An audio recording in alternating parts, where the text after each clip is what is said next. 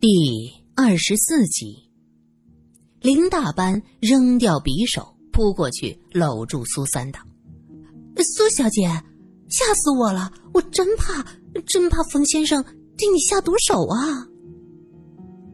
林大班的身上有夜露和江风的气息，还有一种奇怪的、淡淡的苦涩的味道。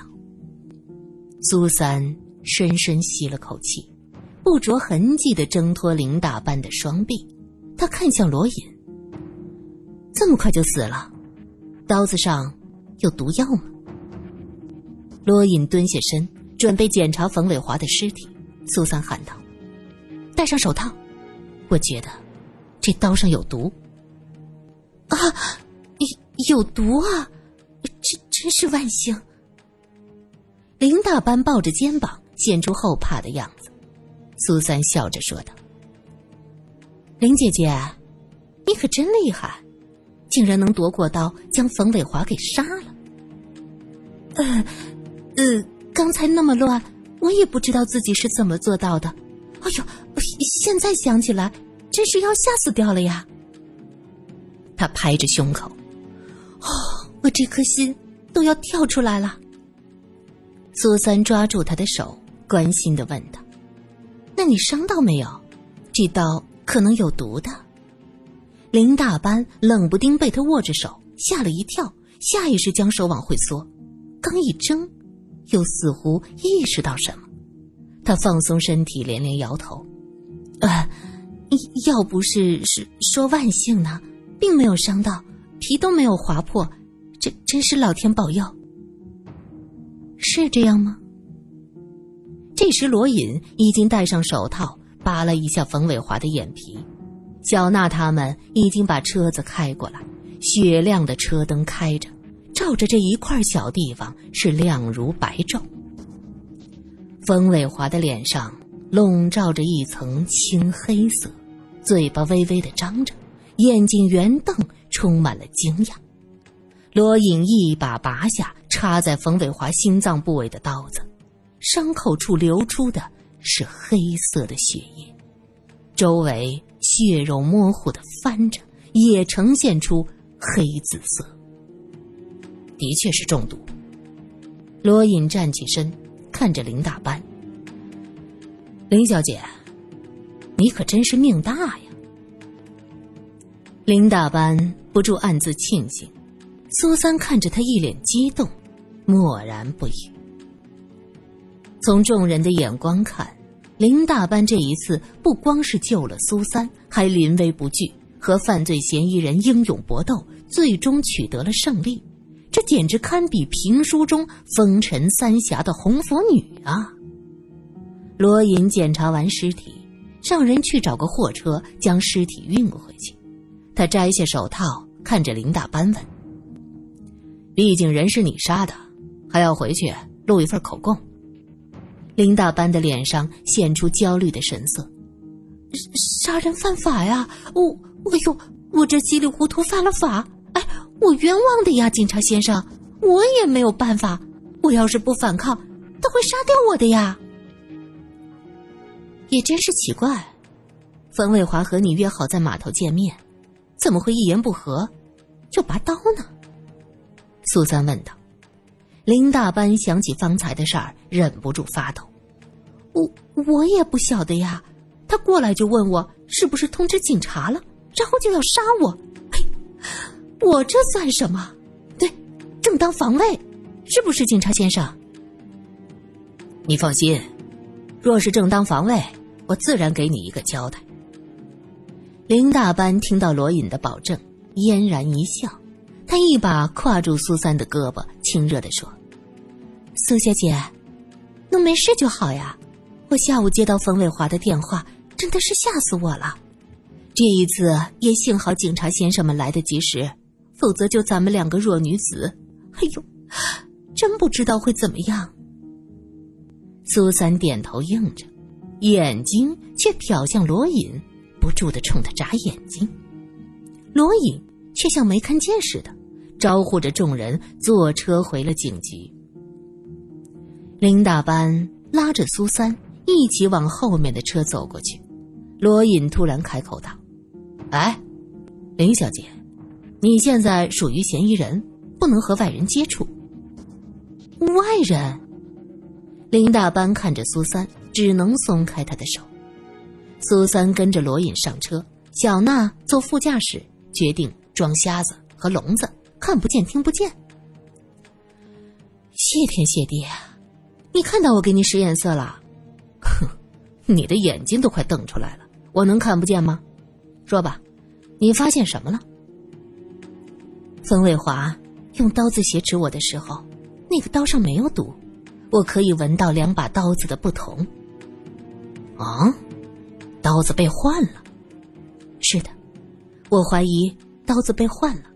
杀死冯伟华的刀上有剧毒，林大班不可能在这么短的时间里往刀上淬毒。如果林大班是带着一把淬着毒的刀来见冯伟华，那这其中一定有事儿。如果他是因为担心你呢，带着刀子只是为了防身，小娜忍不住开口：“哼，我和他的交情。”真的没有到能以命相搏的地步，苏三苦笑着，这样说似乎很不义气，可事实就是如此。也是林大班将冯伟华的疑点展示给我们看的。罗隐说道：“假设今天林大班救你，就是为了杀死冯伟华，那他这样做的目的是为了什么？死人就不能开口说话？”苏三脱口而出，罗隐嘴角一弯：“哼，你这反应倒是真快。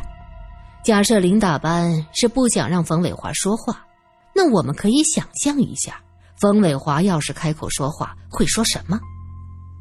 人不是我杀的。”苏三又脱口而出：“那么凶手是谁？”罗隐追问。小娜挠挠后脑勺，睁大眼睛说。我我怎么知道？反正人不是我杀的。如果你不知道谁是凶手，为什么会被人杀死？苏三反问。小娜一拍脑门：“我的天哪！你们的意思是？对，假如林大班是为了灭口，那那些舞女的死就一定和他脱不开关系。”罗隐点点头。不对。如果说他们俩是同案犯，为何林大班会一直引导我们注意冯伟华？他还专门跑到咖啡厅告诉我冯伟华的疑点。苏三脸上现出一抹郑重。我认为林大班才是凶手，冯伟华不过是他抛出来的烟雾弹，或者说只是他全盘计划中的棋子。现在这个棋子成了弃子。象棋中有一招叫什么来着？他不懂象棋，一时间想不出合适的形容。弃车保帅。小娜的脑子倒是灵光。对，就是这样。林大班就是背后的那个帅。罗隐想了想，一转方向盘，又返回了码头。回去做什么？苏三吃惊的问。不是应该马上回去审问林大班吗？如果你是林大班，用你带去的刀子捅死了冯伟华，那么你会将冯伟华那把刀藏在哪儿呢？罗隐问道。藏在哪儿？苏三皱着眉，过滤了一下林大班今天晚上的表现。藏到箱子里是来不及了，他们俩纠缠时，你们很快就到了，接着。就是冯伟华倒下，随身带着也不可能，一搜就能露馅。难道还能扔到天上？乔娜沉不住气了。上天不成，就是入地。我知道了，他将冯伟华的刀子插在土里。车子返回码头，三个人打着手电，在方才搏斗的现场一点点的搜寻。啊！在这儿，苏三先发现那把插在泥土中的刀。先别动它，罗隐喊道。只见罗隐掏出一块手帕，弯下腰，用那块帕子垫着，把刀子给拔出来。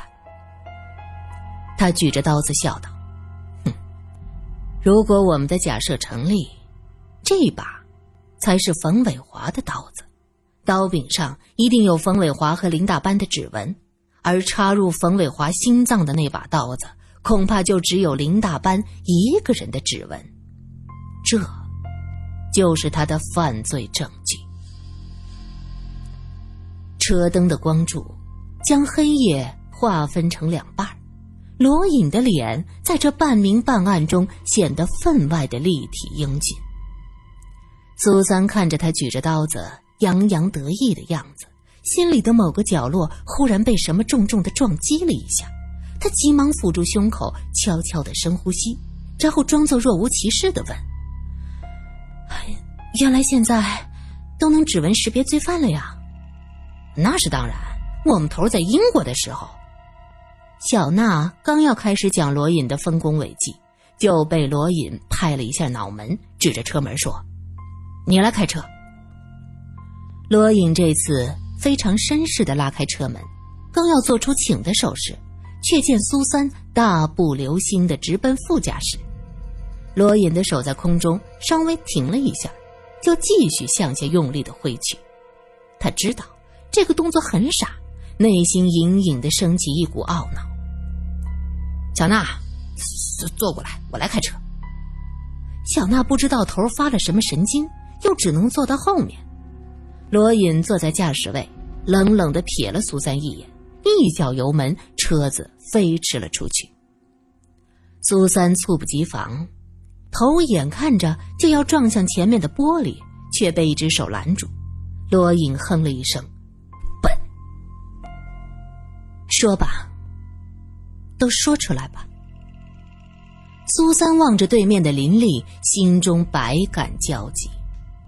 不过短短的两天没有梳洗，林大般的腮边一直到鬓角，竟然隐隐有青黑的颜色，那是新生的胡子茬儿。苏三叹了口气，他现在竟然不知道该如何称呼他。你怎么发现我不是女人的？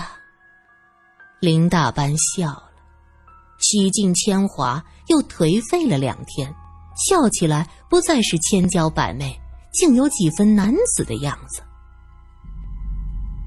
气味从我认识的那天开始，我就觉得你缺少女人味儿。呵呵呵，竟然是这个原因。简直匪夷所思。林丽苦笑着：“我从小在孤儿院生活。”苏三突然说道。林丽一愣，不知道他怎么提到这些。在那家孤儿院，有个和你类似的孩子。苏三继续说道：“那时我们都小，小孩子是不懂得迁就别人。”也无法设身处地为别人着想的，大家都觉得他是个怪物，疏远他，不和他玩儿。你和他很像，也是倾向于做女性。不，我讨厌做女人，讨厌！林丽气愤的一拍桌子，站起来。两个警察急忙上前，按着他的肩膀，命令他坐下去。可是你一直以女人的面目示人呢？那个孩子后来怎么样了？他死了。他试图做一个真正的女孩，在没有人的时候，他悄悄用刀子切除了自己的下体。听到这儿，审讯室的几个男性警官心里咯噔一下，倒吸了一口凉气，蛋疼啊！真傻，真傻。林丽自言自语的说完，突然轻笑了一下，又看向罗隐：“有烟吗？”罗隐直接掏出一盒递给苗一，后者将烟放到林丽的桌上，又帮他点上一支。他接过烟，满意的吸了一口：“谢了，兄弟啊。”此刻，他吸烟的样子不再风情万种，而是一个很率性的男子作风，靠着椅子，翘着二郎腿。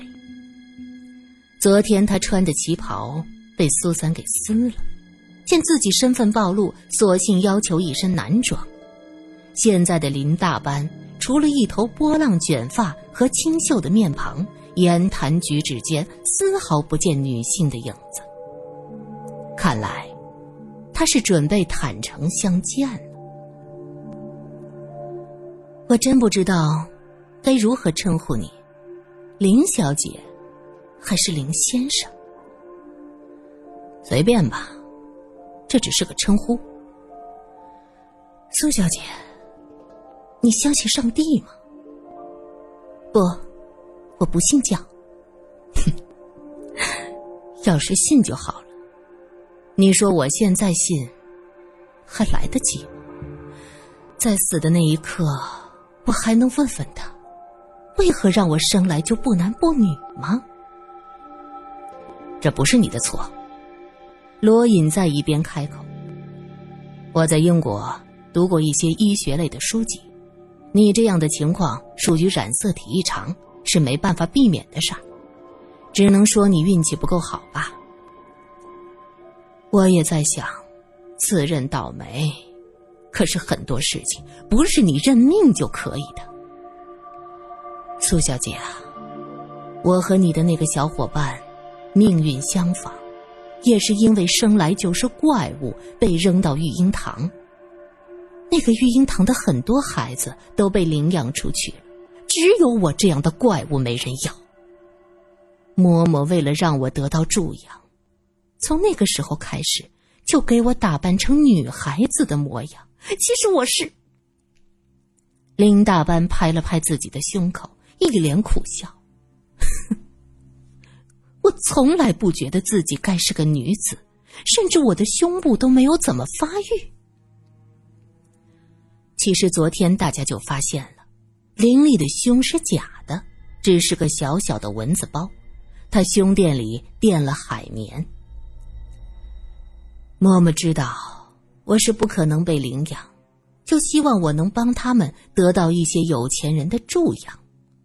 我从六岁开始就被打扮成女孩，为来这里的好心人唱歌跳舞。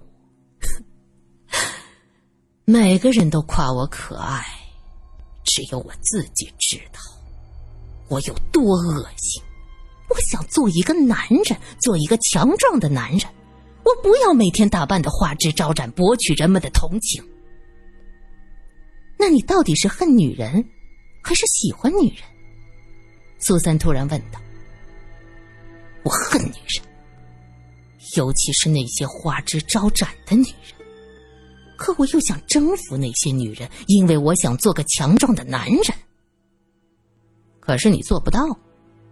罗隐突然笑了笑，的还带着轻蔑。所以，你割下他们的肉，吃了一部分，还将一部分做成肉干作为你的战利品保存下来。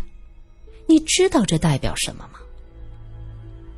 林丽闻言，睁大眼睛看着罗隐，他的确不太明白自己为什么要鬼使神差割下那些肉，是为了发泄吗？你的身体。你的生理机能导致你不能成为一个真正的男人，食色性也。你用吃人的方式来完成你对这些女人无法做到的事儿。可怜那七个舞女，不知道是如何被你盯上。还有冯伟华，如果我没猜错，他喜欢男人，并且知道你真实的身份吧。罗隐的这番话，苏三听懂。原来这公子探长懂的东西还挺多。他目光中露出赞赏的神色，连连点头，不停的在小本子上记录着。他的这个表现让罗隐很有成就感。听到这儿，林丽突然一把将抽了一半的烟狠狠的按在桌上。那些贱人，我做大班。自然会遇到形形色色的舞女，这几个最初都是楚楚可怜，我对他们是百般照顾。结果呢？他们看到我的身体就嘲笑我是个怪物。还有冯伟华，他竟然打算让我不男不女的陪着他一辈子。凭什么？凭什么他们可以肆无忌惮的羞辱我？他们全都该死！可惜事发突然，要不是那个车夫见色起意，你们又如何能找到那些尸体？只能说时不利兮，时不利兮呀。